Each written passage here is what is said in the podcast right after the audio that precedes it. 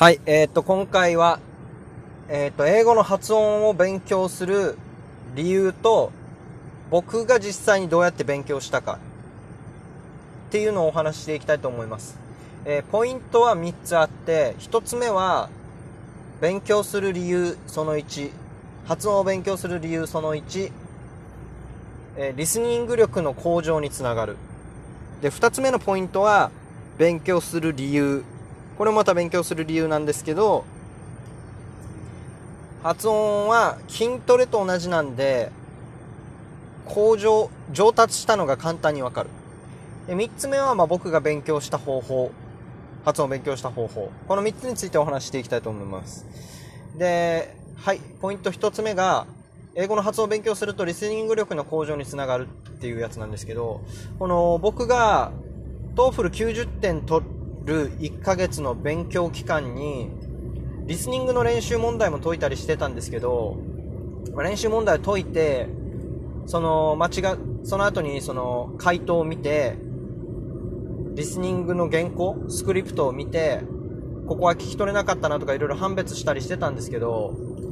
リスニングだけはなんか、リーディングとライティングは練習問題を解いてると上達してる感があったんですけど、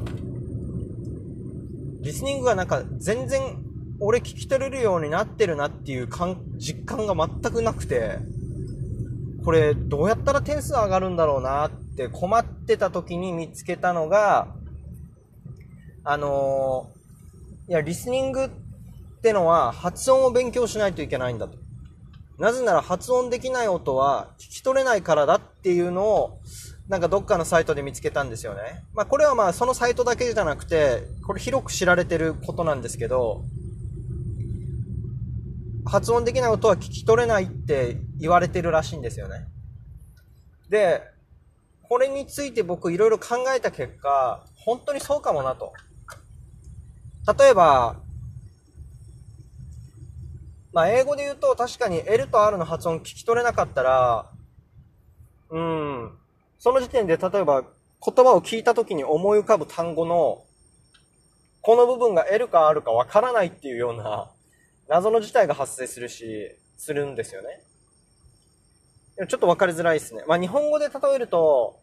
はとは、はっていう音と、わっていう音が50音にあるんですけど、この判別ができないってなった時に、箸と和紙。箸と和紙。和紙。この二つの単語の区別ができなくなるってことなんですよ。その歯と和の音の違いが分かってないってことは。結局50、うん、それだなと思ったんですよね。僕はそれで納得して、確かにその通りかもしれないと思って、発音を勉強しようと思ってやったんですよね。で、一応実際に、その TOEFL だけじゃなくて一応、ここまでのその英語リスニング力全般に関して言うと、僕は発音勉強したことで向上した気はしてます。はい。で、えっと、二つ目が、英語の勉強は筋、あ、ごめんなさい。発音の勉強は筋トレと同じなんで、上達が分かりやすいっていうやつなんですけど、その、まあ、英語の発音を練習してると、全然口が追いつかないんですよ。その R の発音も最初できないんですよ。えー口の形はこうで、喉の開き具合はこれぐらいで、ベロの位置はここで、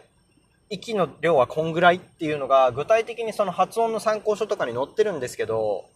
それの通りに全然口が動いてくれないんですよね。これなんでかっていうと、その口とか下の筋肉が、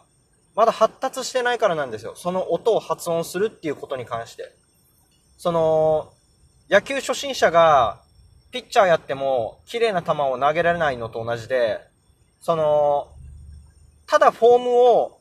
こういうフォームで投げた方がいいって言われたとしても、自分の体をその通りにうまく扱えないんですよね。慣れてないから。こういう姿だっていうのは想像できてても、それの通りにはなってないんですよ、ポーズが。実際のポーズが。で、ここで何したらいいかっていうと、ひたすらやります、それを。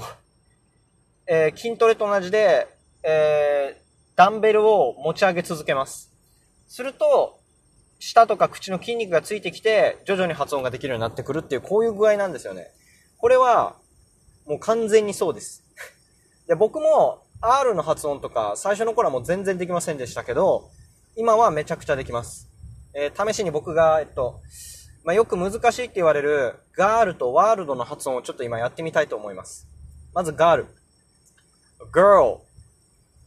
girl. 次、ワールド。world, world. こんな感じでも R の発音完璧にできるようになってるんですよね。多分僕はこれ完璧だと思ってるんですけど、これが何をしたかっていうと僕はもうひたすら発音の練習をしてただけ。あの、筋トレですだから。で、英文、英単語の暗記とか、え文法の勉強とかって集中力だったり記憶力が結構試されることでもあると思うんですよね。もちろんそれだけじゃないんですけど、記憶力が結構使われることが多いと思うんですけど、この英語の発音の練習に関してはそういうのいらなくて、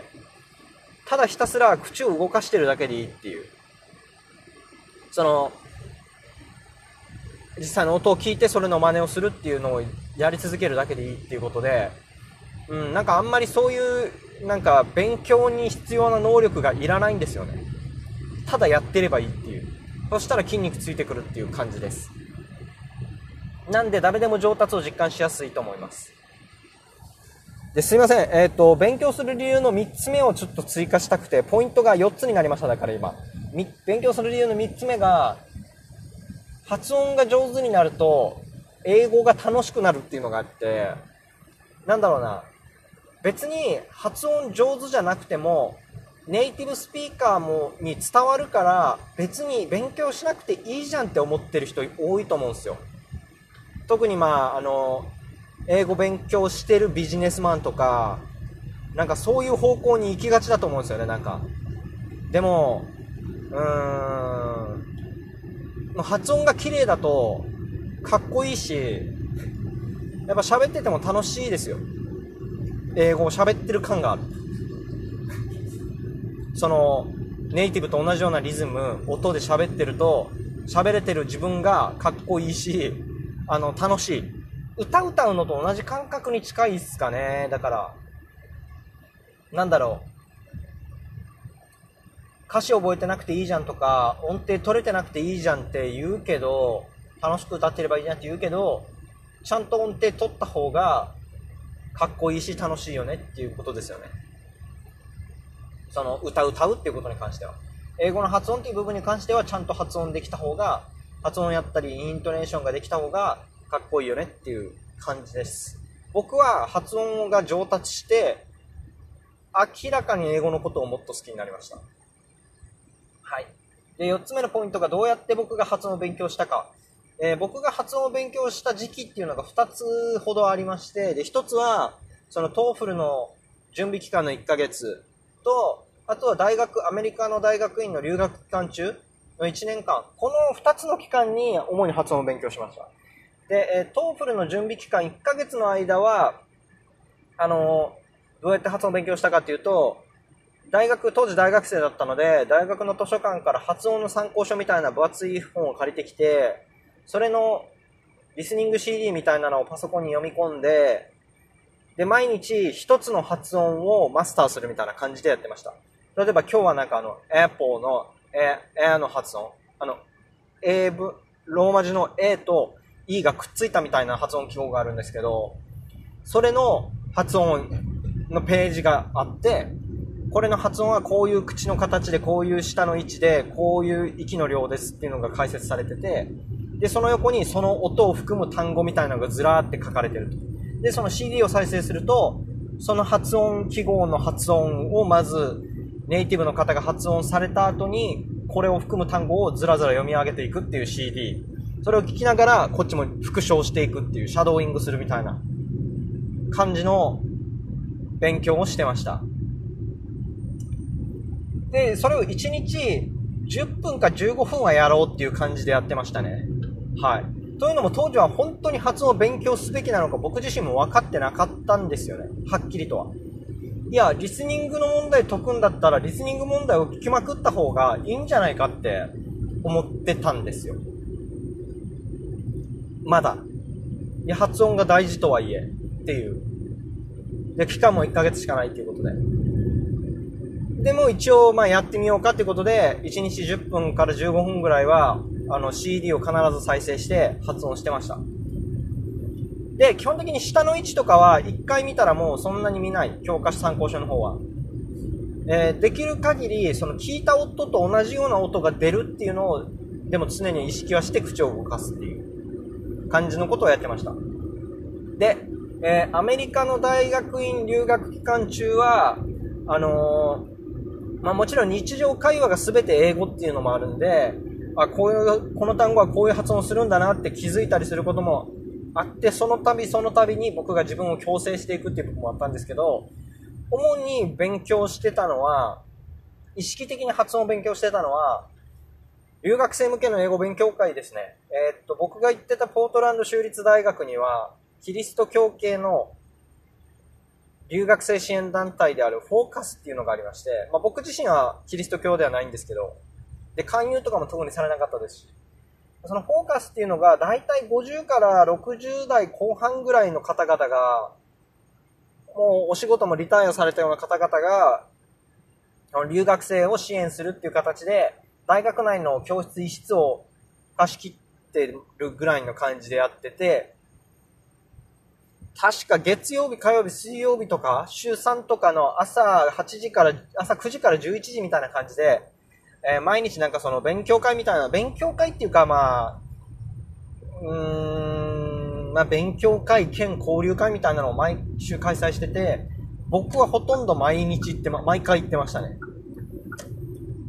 で、えー、そ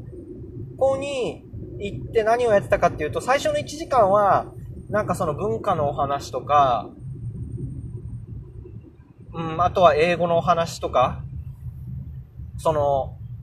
やったりしてたんです。文化のお話で言うと、うん、ちょっと忘れましたね。なんかクリスマスってそもそもどういう文化だみたいなとか、キリスト教なんですよっていうのとか、あと、あの、中東のなんかお話だったりとか、なんかいろんな話してましたね。ちょっとあんまり覚えてないんですけど、で、そのお話をして、で、残りの1時間は、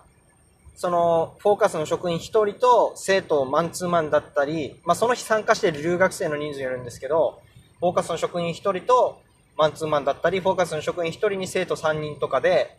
えー、別々の教室に移動して、そこで、まあ、英語について聞きたいことを、その職員に尋ねて教えてもらうみたいな。で、大体僕はそこでこの発音はどうやるんだみたいなことを聞いて教えてもらうみたいなことをやってましたね。ずっと。で、えー、っと、そこでだから例えば、この単語ってどうやって発音するのって聞いたら、発音してくれるんで、それを聞いて僕がまた発音して、いや、こうじゃない、こうだよって教えてもらうみたいなことを、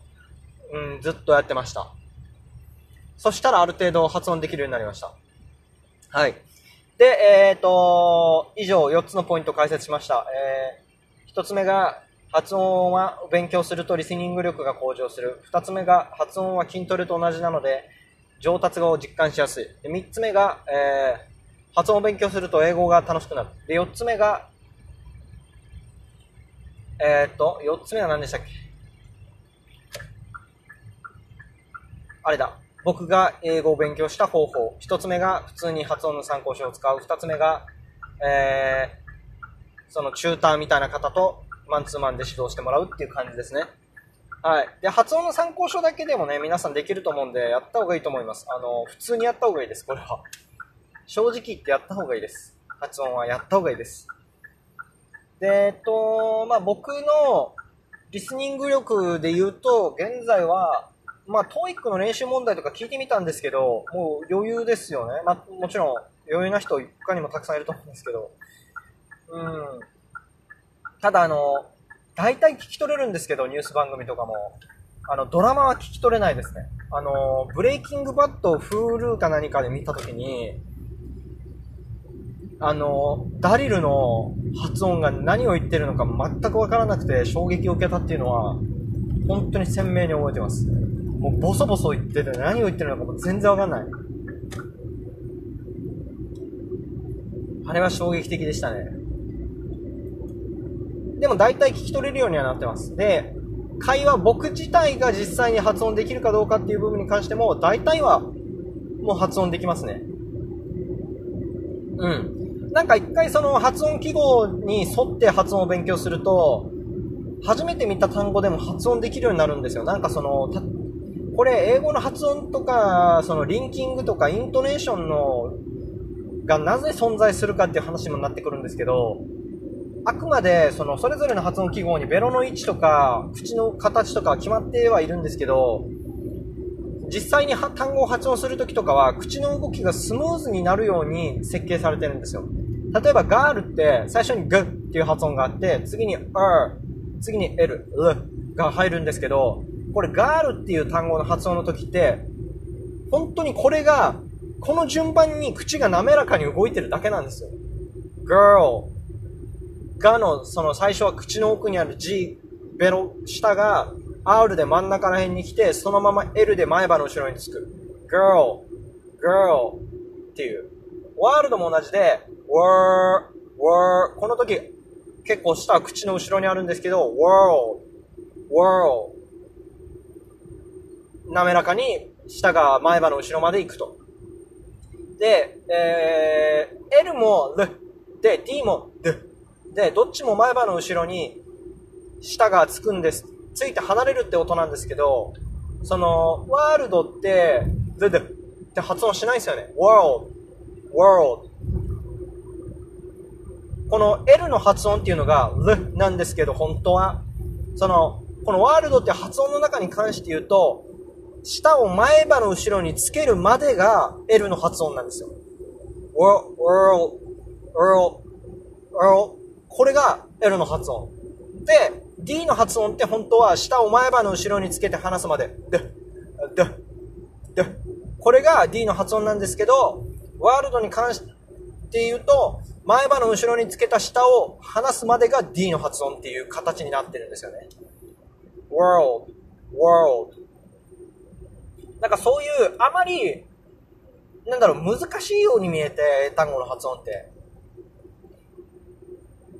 難しいように見えてスムーズに発音できるようになってるんですよ。当たり前なんですけど、人間が話してる中でできた言葉なんで。無理はしてないんですよね、だから。はい。そういうちょっとトリビアも入れつつ、はい。今回のエピソードはここまでですかね。一応、このポッドキャストでも、もし需要があれば、発音の勉強していこうかなって思ってもらいます、今。このエピソードでは、じゃあ今回はあのアルファベットの A と E がくっついたみたいなやつの発音しますとか言って、それの発音をやって、軽く下の位置とか説明して、その後にその音を含む単語をひたすら読み上げていくっていうエピソードもやっていこうかなと考えてます。